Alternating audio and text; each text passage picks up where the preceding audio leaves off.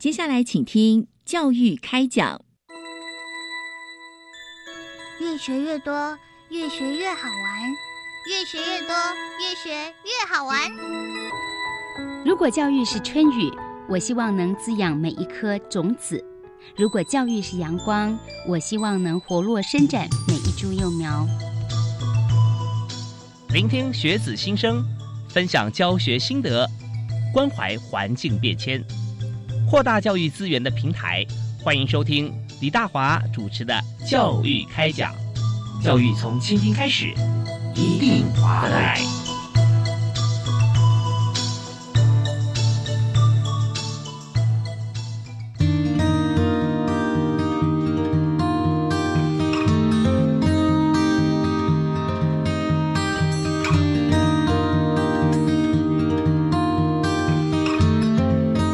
亲爱的听众朋友，大家晚安！非常欢迎您锁定国立教育广播电台，收听《教育开讲》，我是主持人李大华。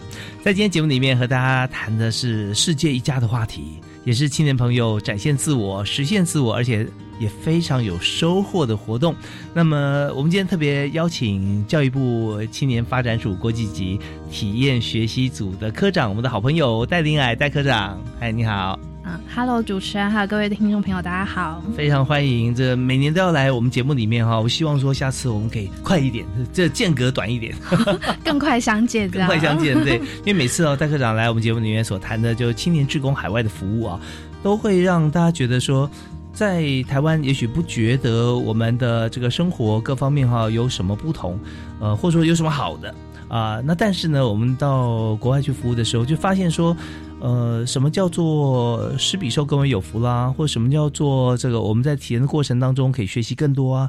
那这些啊，当我们体验学习之后，或者说我们能够协助啊，在其他国家海外的这个呃被服务对象之后，会发现说自己真的很幸福，而且我们收获真的满满啊。那有这样感受的朋友，今天有两位同学在我们节目现场。第一位为大家介绍是福音科技大学的李雅琪同学。是非常欢迎雅琪，雅琪，你们的这个团名很不一样哈，叫做不顾一切的勇气。嗯，是那呃，这个是呃，怎么样会取出这个罪名呢？呃，我觉得是相当大的勇气，真的就是遇不管遇到台风天呐，还是飞机耽搁，或是像水土不服，在当地其实都有队员就是气喘发作，反正就是重感冒这样。对，还有就是资金的筹措，所以其实就是一路。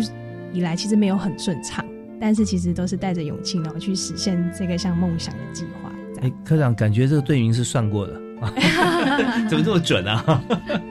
对，所以我们今天所谈的主题是青年海外职工服务队计划宣导哈。那么还有，当然就是刚才我们。听到雅琪她的分享啊，所以呃，志工同学来分享是非常重要的。那我们这边还有介绍另外一组团队是中原大学菲律宾国际志工资讯教育团队的蔡玉玲。主持人好，大家好，是非常欢迎玉玲。那么在菲律宾的资讯教育团，那这方面呃，我们的团队其实做的就是资讯教育，对，对象是呃，主要是以菲律宾那边一所。大学里面的高中生，嗯嗯嗯，对，是我们大学就是附属高中了啊。是是是，OK，所以我们对菲律宾的这个高中生来做一些呃，如何做这个资讯对等啊，资讯科技的一些呃，就是说前瞻的一些介绍啊。对，那相对来讲，他们资源就会更需要大家协助嘛。是啊，好，那稍后也跟我们来谈一下，在协助的过程中哈，呃，对方的收获跟自己的收获。好，那当然，我们的节目一开始还是要跟大家来谈一下这个计划。那计划行之有年，但是每一年都有很好的成效，所以一直办下去。那在这边，我们就先请教一下戴林艾科长哈，来谈一下，就是我们在呃今年哈，我们也可以回顾过去，我们整个计划哈，当初定定啊，还有现在我们执行的状况。嗯，好。那嗯，其实跟大家分享，就是我们教育部青年发展署主要服务的对象是十八到三十五岁的青年。那我们也会思考说，在那在这个十八到三十五岁的青年，他们除了学校课业之外，还有没有可能有其他发展或者是其他拓展的空间跟领域？嗯，那刚好呃，我们这个组叫做国际级体验学习组，那我们就觉得，嗯，海外志工或许是一个很好的方式，让我们在这个阶段的青年，除了学业之外，可以有其他的跨足国际。那可以看到，不论是到新南向国家。或者我们也有到非洲、中南美洲服务的青年，嗯他们可以去看看世界各地的人，或者是事，或者是物，文化是跟台湾有什么样的不同，所以我们就开办了这样子的海外志工服务队的计划。那希望同学们可以运用课余的时间，那呃，不论是学长姐带着学弟妹。或者是系上的老师，或者是像雅琪这样子的自主团队，都可以，只要三个人以上，那服务七天就可以来跟青年发展署申请补助。那我们也希望借有这样子的支持，让青年有一股踏出台湾的勇气，那也到世界去看一看，世界是多么的大啊！真的是很棒哈。那但有想法，然后呃，我们提出一计划，教育部青年署就会提出补助。不过刚刚也提到了，有像西南向国家啊，对，那也有非洲，也有中南美洲啊，呃，多半是我们的邦交国吗？嗯，中南美洲的部分大部分是邦交国，比如说像贝里斯，嗯那非洲的部分就是史瓦蒂尼，嗯，这大概就是我们团队会去的地方。哦，那去的地方比较远啊，那补助的经费是不是也会因为实际需求做调整？哦，这个当然就是包含他们去的国别不同，嗯嗯，天数不同，人数不同，那在补助的经费上，我们都会有一些不同的考量。哦，那补助经费的比例大概会占多少？没有固定的。呃，我们大概就是呃，以一一位同学这样子的。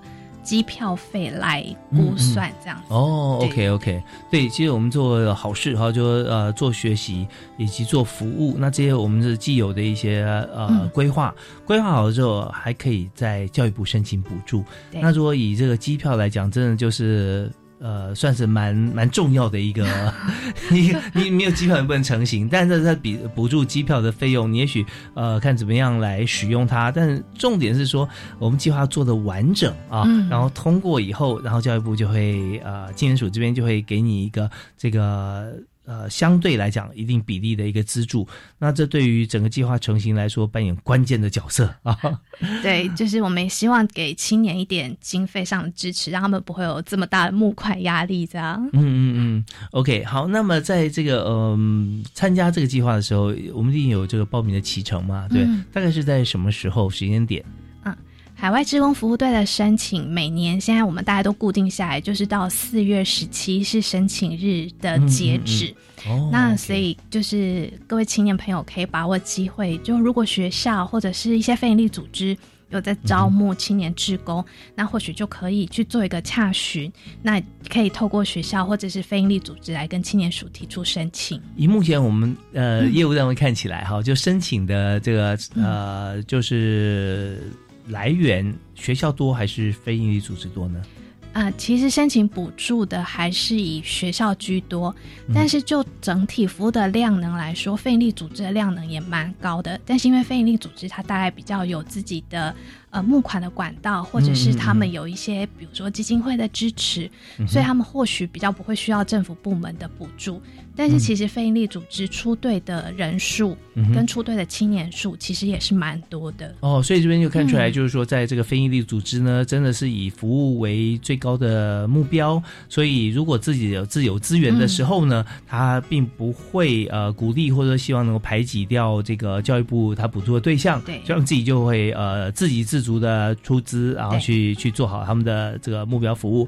那相对来讲，在学校里面，因为学校的经费虽然大学自主，呃，甚至有一些学校还有自主的一些其他财源管道，但是呢，多半就已经用在专款专用上面了。那为了鼓励同学，也欢迎同学可以来提出这样子的一个申请，然后再到教育部方面哈，也可以相对来讲通过了，就可以有得到补助。对，没错。哦，那现在大家另外一个想法就想说。那怎么样的计划会容易通过啊？或者说什么样的计划是可能不会通过？它缺了什么？其实就服务的面向来说，我们会希望孩子的思考是比较完整的。那当然，就做志愿服务这件事情来看，我们还是会希望看到孩子们提出的计划是对对方真的有益的，嗯。而且是符合对方的需求的。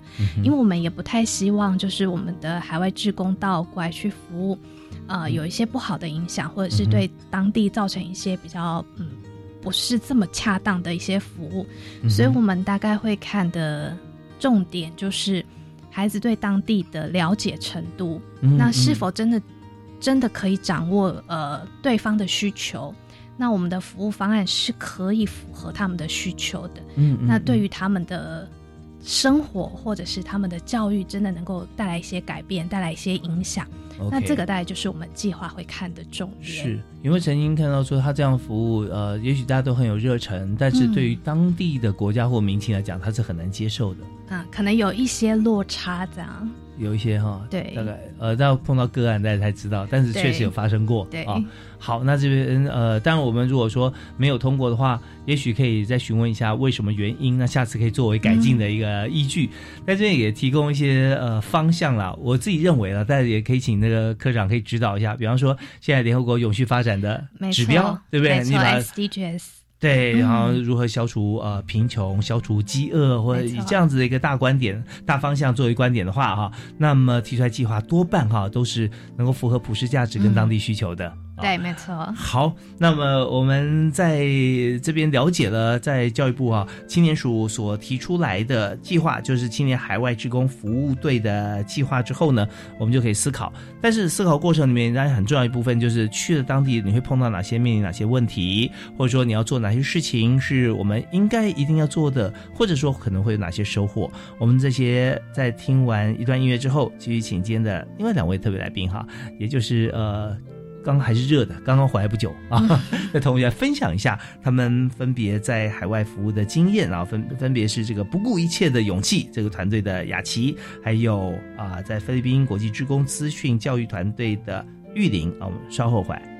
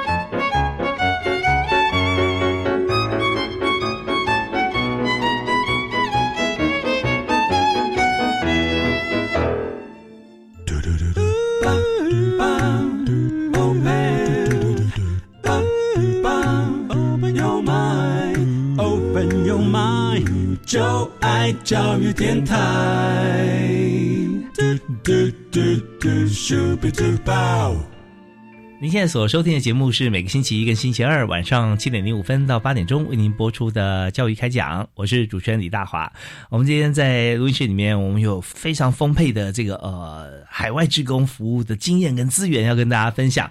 那特别是由节目好朋友啊戴林海戴科长所啊带来两位同学。那么我们第一位要请教的是辅音科大的李雅琪，雅琪你好。嗯，主持人好，大家好。是你刚刚从呃国外回来，不顾一切的勇气发挥淋漓尽致啊！嗯 是，那请介绍一下你们这次去服务的地点哈、跟对象是谁？好，那这次我们服务的地点是在印尼中爪哇的一个一个小的乡下的地方。嗯那我们一共去了就是当地的国小、国中、高中，还有社区，做就是医疗相关的健康卫教。嗯那呃，卫教的项目就是以我们自己是医护背景，所以就是拿手的就是 CPR 教学，还有一些、急救啊？对，我们就是募款了两具安妮，就是我们有做实际的演练。对，我们希望安妮是这个就是真实的半身的啊那个，可以真的就是死压的。嗯对，因为我们觉得，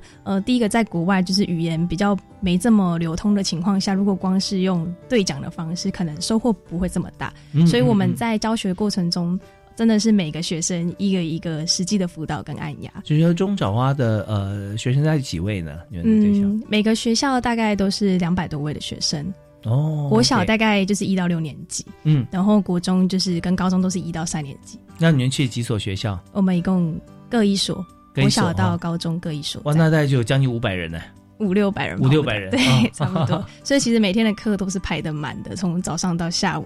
对嗯嗯嗯，对，那就是除了就是医疗教育以外，就是我们也其实没有把这个计划只单纯当做是教育的计划。我们嗯希望就是透过了这个计划去到了海外，除了就是教学跟执行这个计划以外，我们希望可以拓展一些更多的视野，所以参与了当地的像他们印尼的国庆日，嗯就是八月嗯。十七号是他们就像台湾十月十号的国庆日，嗯。因为在三年前我去了一样的地方，嗯然后那时候也是透过这个计划吗？对，呃，不是透过这个计划，是我参加国外的呃台湾的非营利组织，嗯。但是当初也是个人计划，但是有组织的 support，、嗯就是让我去，但是这一次就是自主团。那三年之后，我觉得，哎、我考到护理师执照，然后我带着我的学妹，然后就是可以再去一样的地方，但是带给当地的不只是语言或是英文上的教育，可以是比较师资化的，就是医疗的教育。OK，好，那我们现在有一个在当地啊，雅琪他呃做的哪些事情？那么呃，但是呢，我们对于印尼来说，它是西南向的国家，对可是呃，可能还没有比我们对美国更远的地方要熟悉啊。对所以我想让所有的朋友先从雅琪口中得知这个地区或这个国家的一个轮廓啊。嗯你刚提到印尼中爪哇，对不对？对中爪哇它的地点大概在什么地方？那距离我们飞行的时间大概要多久？呃，我们服务的那个地点临近的机场有两个，一个是三宝龙机场，嗯一个是日尔机场。那大概飞行的时间大概，呃，我记得应该是三至四小时。嗯哼，然后，但是到了之后，因为它是非常乡下的城镇，所以就像嗯可能我们到了桃园机场，但是我们要到屏东恒村，所以我们哦得在坐汽车。嗯但是因为印尼的交通基本上是非常的拥挤，是，然后人口众多，所以大概还要车程至六到七小时的汽车的车程才哇会到当地这样。是高速公路吗？呃，没有，就是平面道路，平面道路也会有一些部分看起来是类似高速公路，嗯，对嗯就是呃人烟稀少啊，就比较快速的。有些地方也没有红绿。绿灯这样子，所以有时非常的塞这样。嗯 OK，所以呃第一天到那边就已经很晚了。对，如果是哦，我们那时候是因为刚好遇到八月八号，就是父亲节台风天，不知道大家有没有印象？嗯哼所以我们就是改机票，然后中间有睡在机场隔夜这样子。哇，然后因为又下大雨，所以是好不容易木来的安妮就是不能碰到水，所以用垃圾袋就是全副武装，然后拖着很多行李，然后就从大概应该是八月七号坐客运上桃园，嗯然后坐飞机，然后再睡到机场。然后再到印尼当地，然后再转汽车，大概应该是要两两三天的路程。哇，两三天原啊本其实一啊天就会到的，对，是是是，但是因为台风天的关系，好事多磨，一波三折。对，就跟队名一样，对，对，也是对于不顾一切的勇气一定要到。所以真的，这个队名取了之后，发觉真的要用到不顾一切的勇气。淋气。漓尽致。OK，好啊，那呃这样子到了印尼后哈、到了中爪哇，呃，嗯。你说那个城镇叫做公蹦，公蹦，啊，对但是它的算是罗马平民，对，嗯嗯嗯，那他们的呃人口在那边多吗？呃，公盟算是像如果高雄来讲，算是像什么，呃，一些比较像小港，比较偏僻一点的，但是还是有一定的人口量。嗯对。嗯嗯，嗯。那当地对于医疗的水平，我们在事先去的时候先做过调查，就他们呃整个印尼基本上连雅加达这个市区，他们都没有就是知道 CPR 的流程跟哦，练习过，所以这个东西对他们讲是很陌生。连医院我们都有先做过水平的测试，他们对于这个东西也是不了解的。就是说呃急救的呃，程可能听过，但是也没有实际演练过。可能像是医学生，可能在医院才有机会可以尝试练习过这样子。对但是我们知道说，在这个呃资讯或知识传递的时候，供需是很重要。对所以在这边，他们一定也是有相当的一个需求，对所以我们才会过去来指导他们。对，对，所以他们呃，如果最需要 CPR，大概是什么样的情形呢？嗯，CPR 主要是用来就是它的用途是在呃，可能突然有人经济心肌梗塞，或是嗯心脏病并发，或是因为意外啊、溺水、药物中毒而导致的心脏突然停止。那我们查过，就是在印尼，就是呃，大部分的死因是出自于意外和心血管疾病。嗯那心血管疾病和意外其实都是 CPR 一个很好的措施跟处理。嗯。所以，我们当初在设定这个医疗教案的部分，其实也是花了很多心思和过往嗯。三年前去过的服务对象做沟通，说，哎，到底你们需要什么？是。对。OK，所以我们就先设定一个我们要服务项目是 CPR，对。再来搜寻说在全球哪个地方最需要。对。然后当然有有一些是因为你呃三年前去过，所以你知道当地的情形，嗯。所以就直接呃贴近看两者之间的关联性，就哎 bingo 啊，马上 match，他那边就是很需要我们的服务。对哦。所以呃，你要提到说我们团员总共有几位？啊，我们一共三位，三位啊，就是刚好符合青发数最低限制的的名那个门槛。哦，所以你就带两位两位学妹学妹。对你今年几年级？我现在大四，大四学妹就是哦，我现在二技二，那学妹就是二技一的新生这样子。嗯嗯嗯那在去之前，他们就是在准备护理师国考 OK 所以其实也是非常的辛苦。是是 是，对，而且在这个你知道护理师国考其实不容易啊。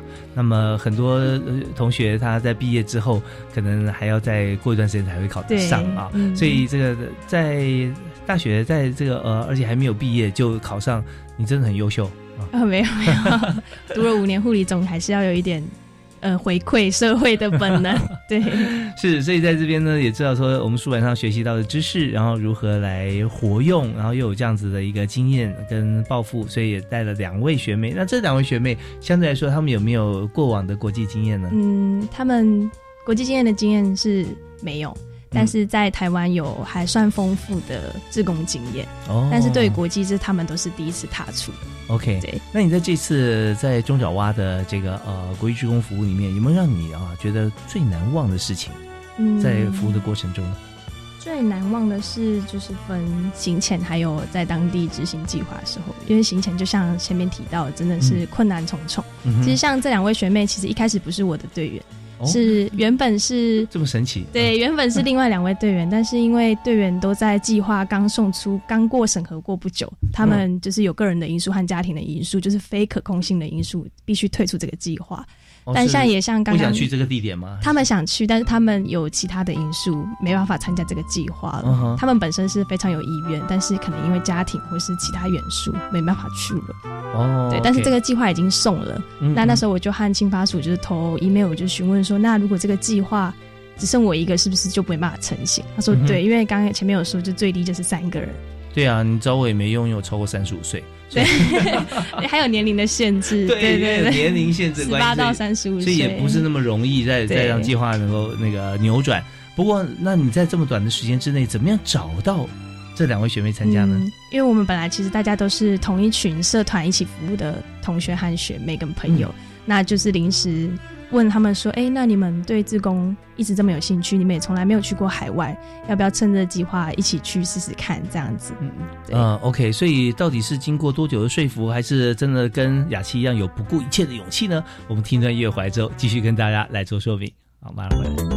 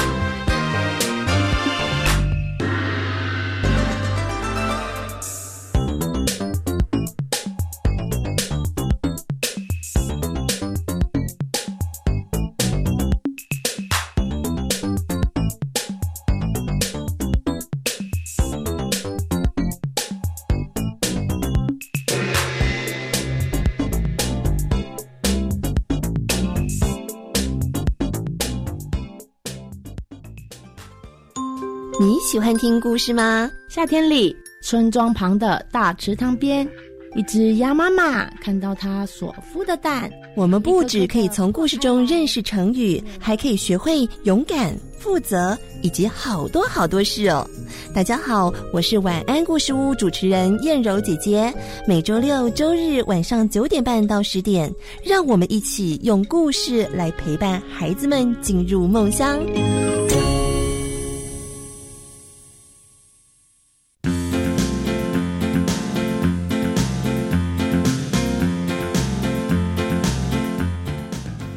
教育电台的听众朋友，大家好，我是教育部长潘文忠。最近听闻有孩子因为配合防疫措施，却因此被贴上标签，甚至受到不友善的眼光和对待，让我非常难过和心疼。生理上的防疫需要我们共同来合作，心灵上的防疫更需要你我的相互支持。只有病毒才是我们共同的敌人，让我们用正确的姿势，互相同理。互相帮助，彼此鼓励，才能克服困难。防疫这段期间，大家都辛苦了。教育部会和大家继续一起努力。台湾加油，防疫加油！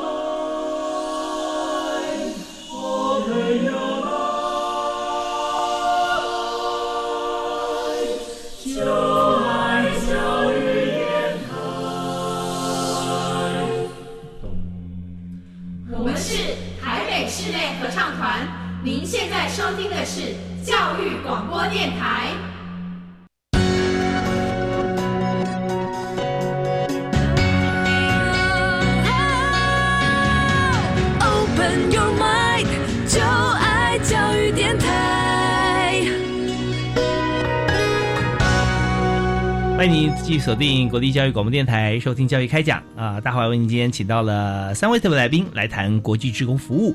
那这个服务之所以能够成型，是因为教育部青年署有编列啊预算。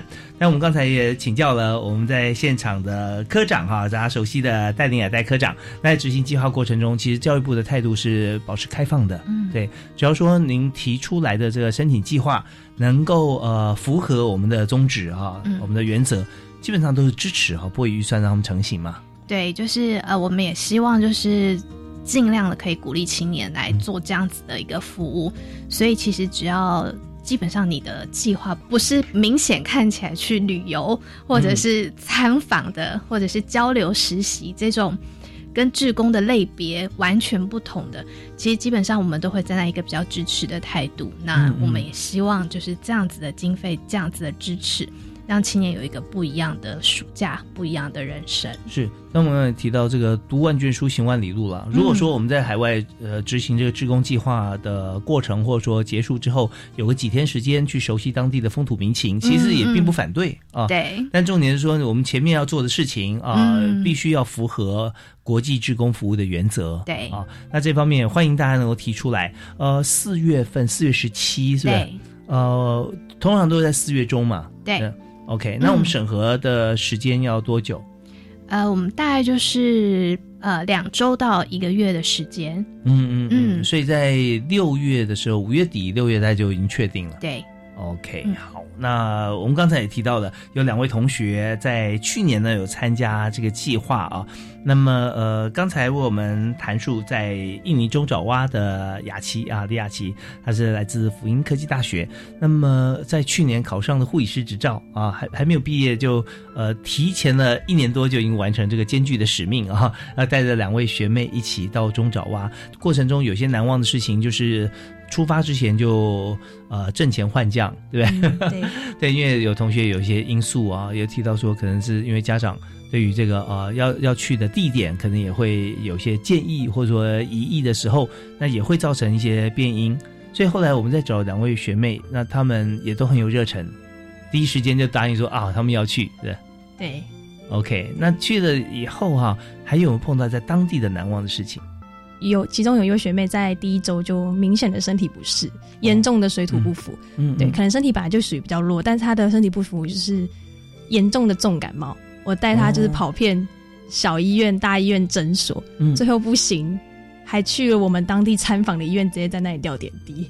哦，对因为我们中间还有去做医院的参访，我们想要实际更了解，呃，对于医疗来讲，在当地的一个水平，还有急救方面的一些知识，想说都去了当地，有这个机会，所以我们在事前我先做一个媒合，医院，你们去参访医院大概是什么什么等级？嗯，大概是台湾的区域医院的大小，区域医院？对，大概就像海总啊，或是八零二这种大小。OK，海军总医院啊，或八零二。那通常我们来看大小，花是以床数来看吗？还是以科别？嗯？我们会以依照它的床数，或是一些他们的设备跟能力，还有一些硬软体的资源来看。因为它这个医院有急诊室是二十四小时，那也有接生啊，然后手术、内外科的一些急救，因为算是有点中上阶级贵族的医院，哦需要自费的。在我们这边算区域医院的话，在他们当地来讲，已经算是算是蛮不错，有首屈一指的，对差不多是顶级的医院了，这样子。嗯，OK，那所以在当地最后学妹在这边吊点滴，对，就顺便还有另外一个也是气喘发作，所以一起在那边治疗。因为刚好去参访，然后他们很欢迎我们，所以刚好也不用收钱，就在那里一起救治。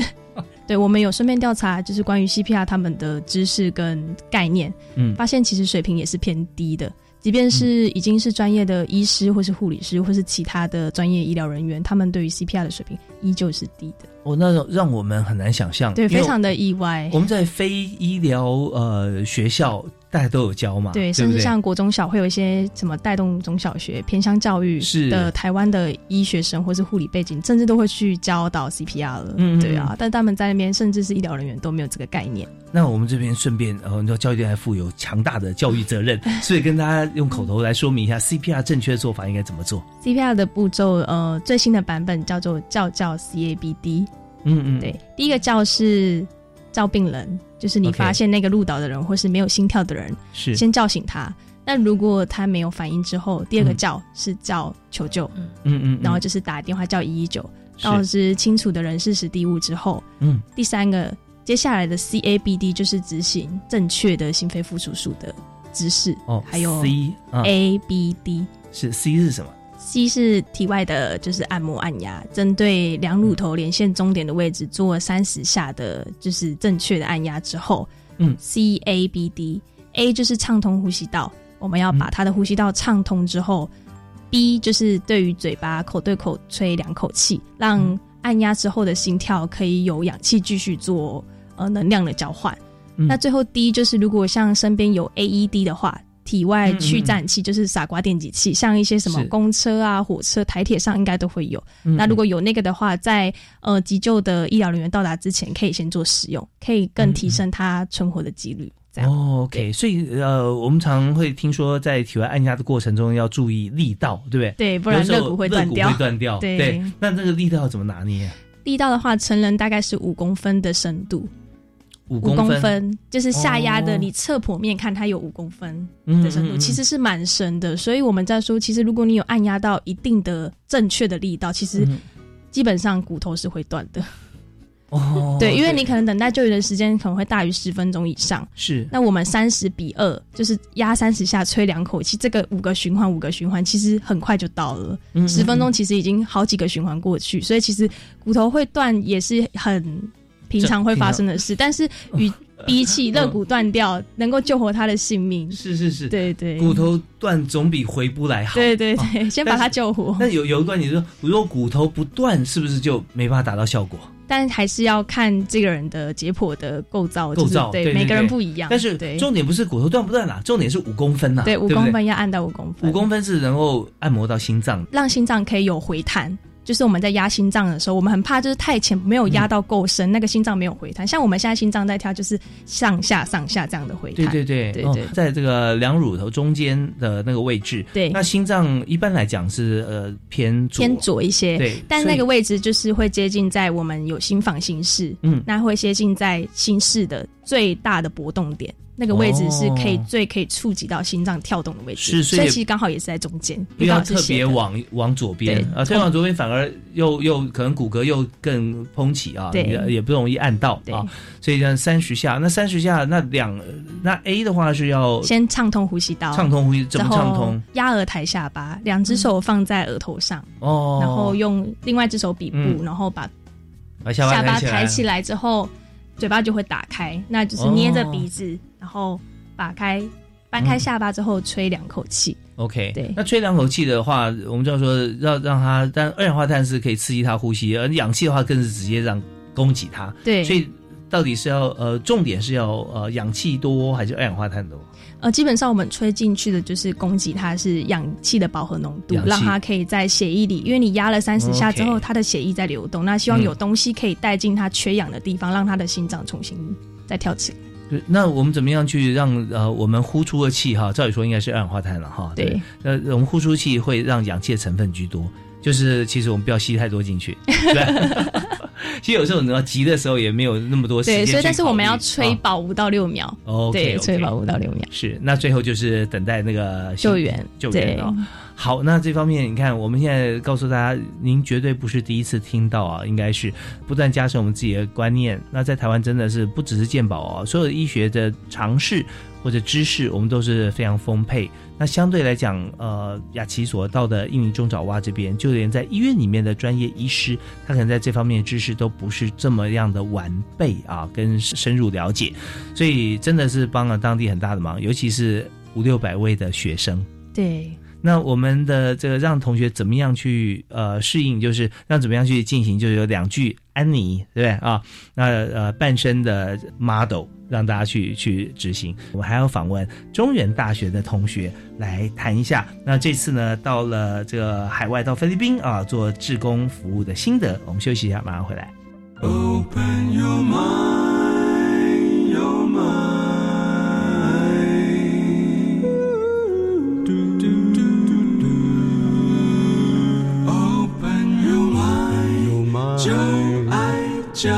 电台。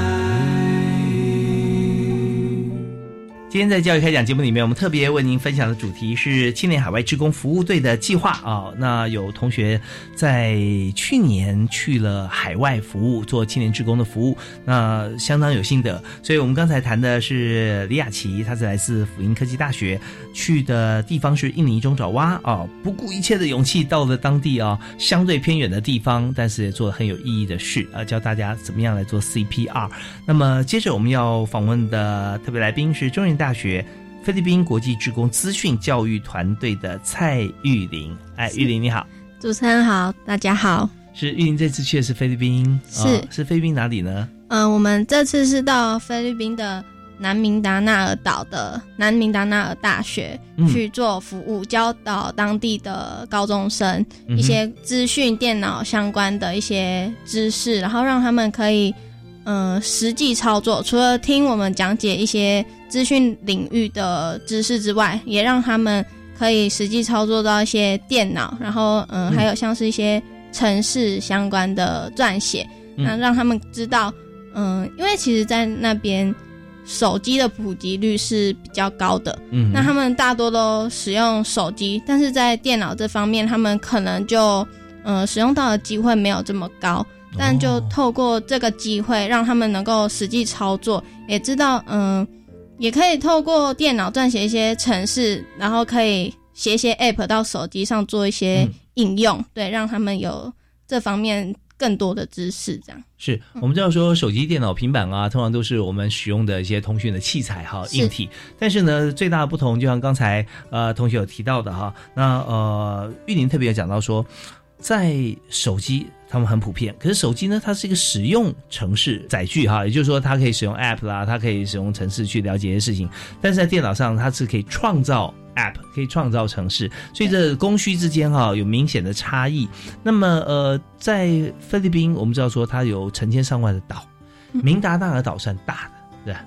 对，它算是菲律宾第二大的岛。第二大岛啊，那从台湾过去的距离啊，飞行的距离有多多长？嗯，我们首先是先飞到马尼拉机场。那因为它在比较南部的地方，所以我们又转机到了达沃那边。嗯哼，那因为学校跟机场也又还有一段距离，所以我们又转了呃巴士，坐了大概三个多小时，将近四个小时的车才到学校那边。哦，所以从台湾出发到当地的时间有花了一整天的时间。对，差不多。我们一早出发到那边，其实也晚上十点左右了。嗯，对，是，所以经经过转机通常都会这样，要等来等去，然后有交通路上交通，对不对啊？是。到明达纳尔岛的大学附属的高中啊，那在那边学生有多少人？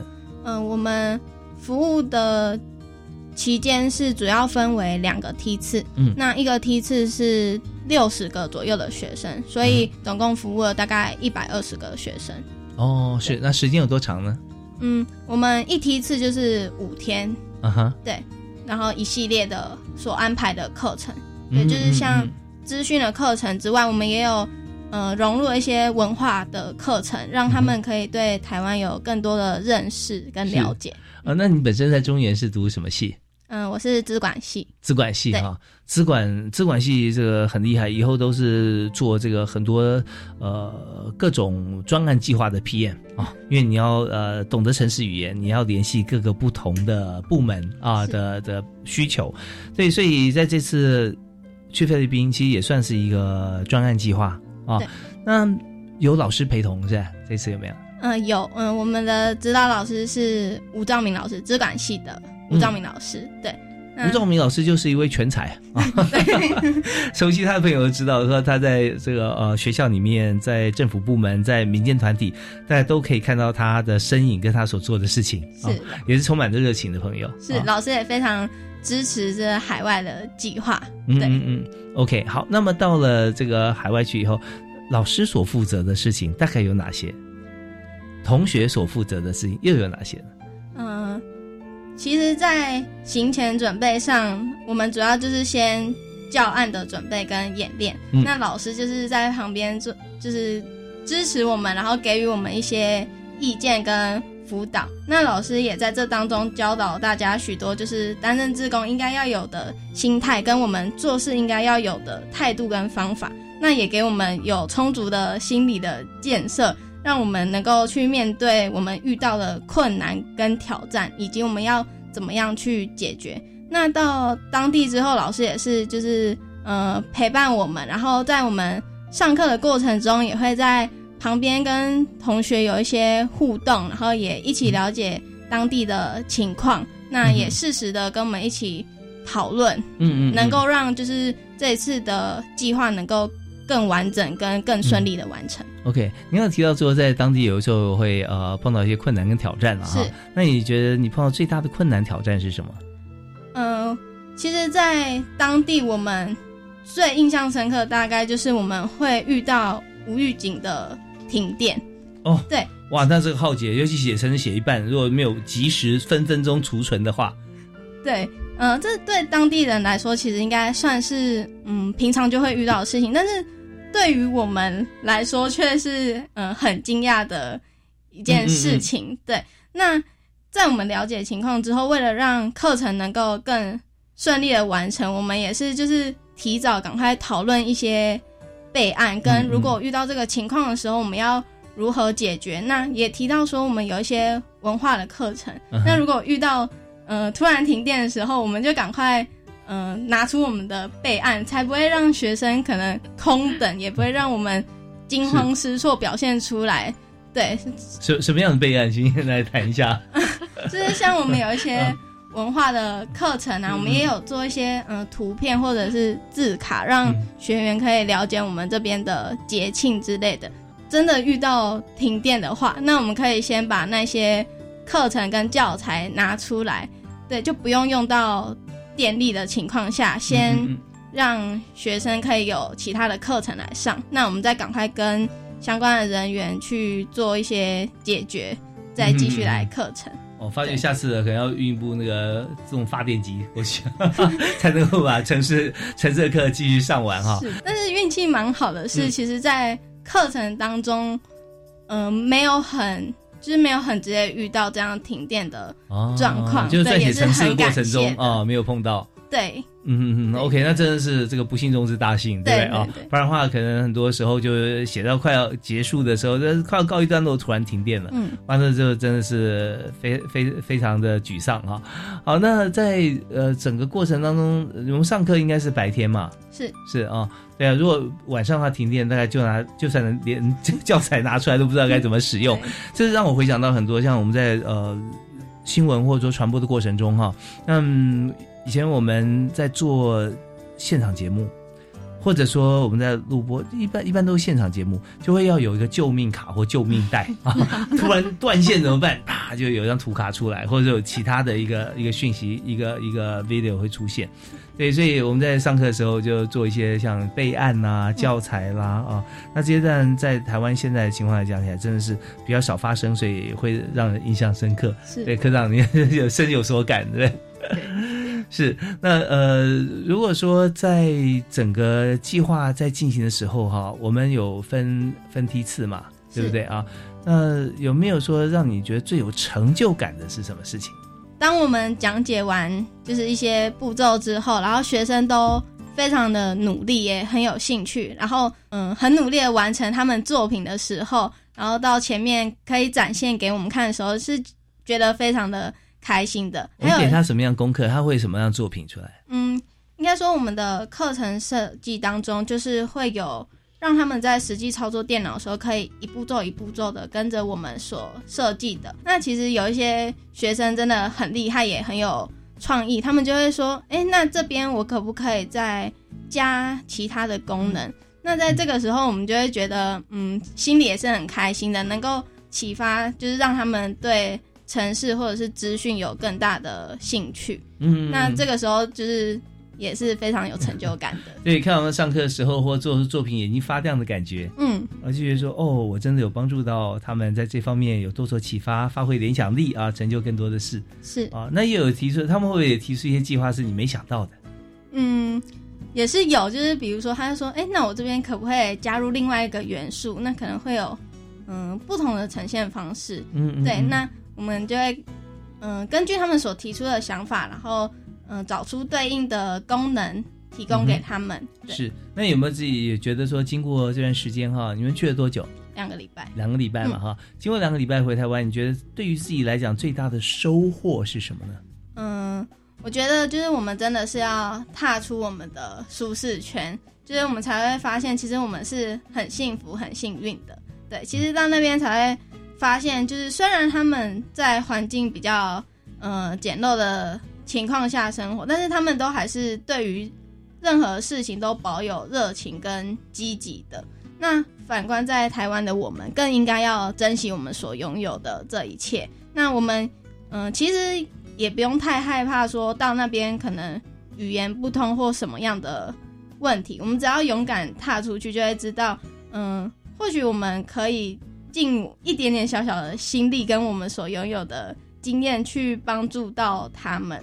对，那在这过程中，我们自己学习也可以，就是嗯，更加认识自己，然后也学会就是珍惜这一切。是会发觉说，从自己呃，原先自己看自己，因为因为自己就住在自己心里嘛，所以看到自己周边大概所观察有限啊，一般同学也差不多。但去完海外回来之后，发觉说，你可以离开自己的身体，从第三个角度来看待自己跟所在的环境，以及跟菲律宾你去的地方来做个比较。会发现，哦，原来自己这么幸福啊！是啊，而且手心向下是开心的，对不对？可以教导好多的啊专业知识跟资讯给这些朋友。那呃，这真的是很不错的，很值得啊。走了这一趟啊，特别还有教育部的补助，真不错啊！非常感谢教育部的支持。OK，好，那我们休息一下，稍后最后一段，我们还要请刚才我们分享的雅琪啊，雅琪谈一下他这趟这个印尼中爪哇之旅啊，对他来说有什么样心境上的转变以及自己的收获。我们休息一下，马上回来。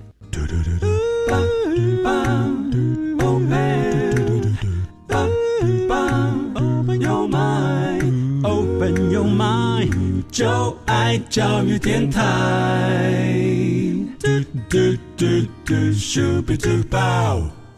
今天短短一小时，我们去的世界两个我们几乎很少能够去的地方，一个是印尼中爪哇，另外就是菲律宾的南明达纳尔岛啊。那去这边的都是呃申请我们在教育部签署海外志工团队呃补助计划的同学。那当然做这些事情不是为了申请补助计划，而是因为我们做了这么多完整的计划而获得教育部的肯定啊，可以给予补助。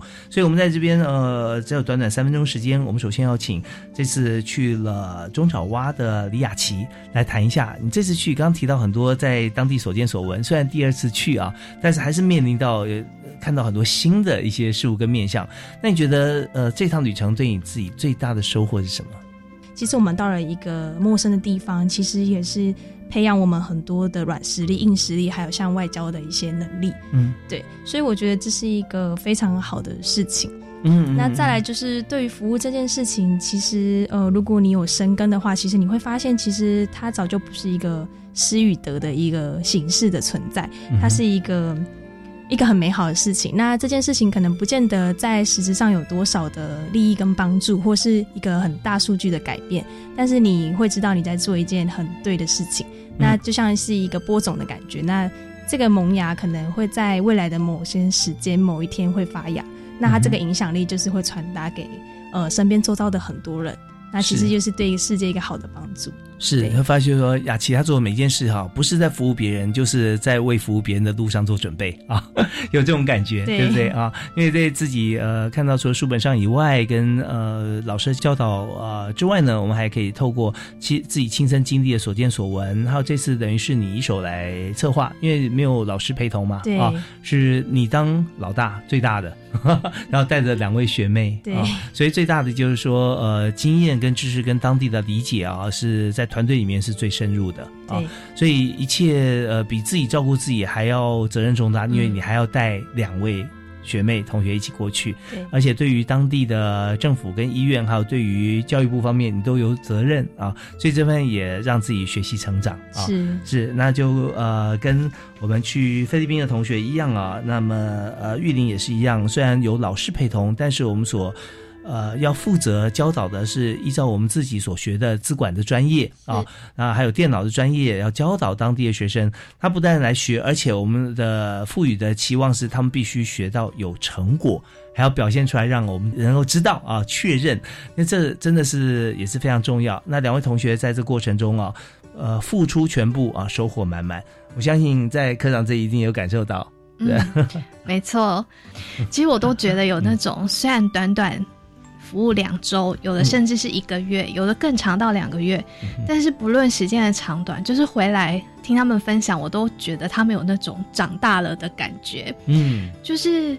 就如同主人刚刚说的，就是跳脱了舒适圈，到了一个完全陌生的环境之后，他们真的必须要培养很多随机应变的能力，是包含一开始语言能力、语言的沟通这方面的障碍如何去跨越，因为他不可能是使用华文，嗯，除非你是到侨校或者是呃用中文的学校去服务，你才才会生还。那像这两位去菲律宾跟印尼都是用英文，嗯，那怎么样踏出沟通的障碍？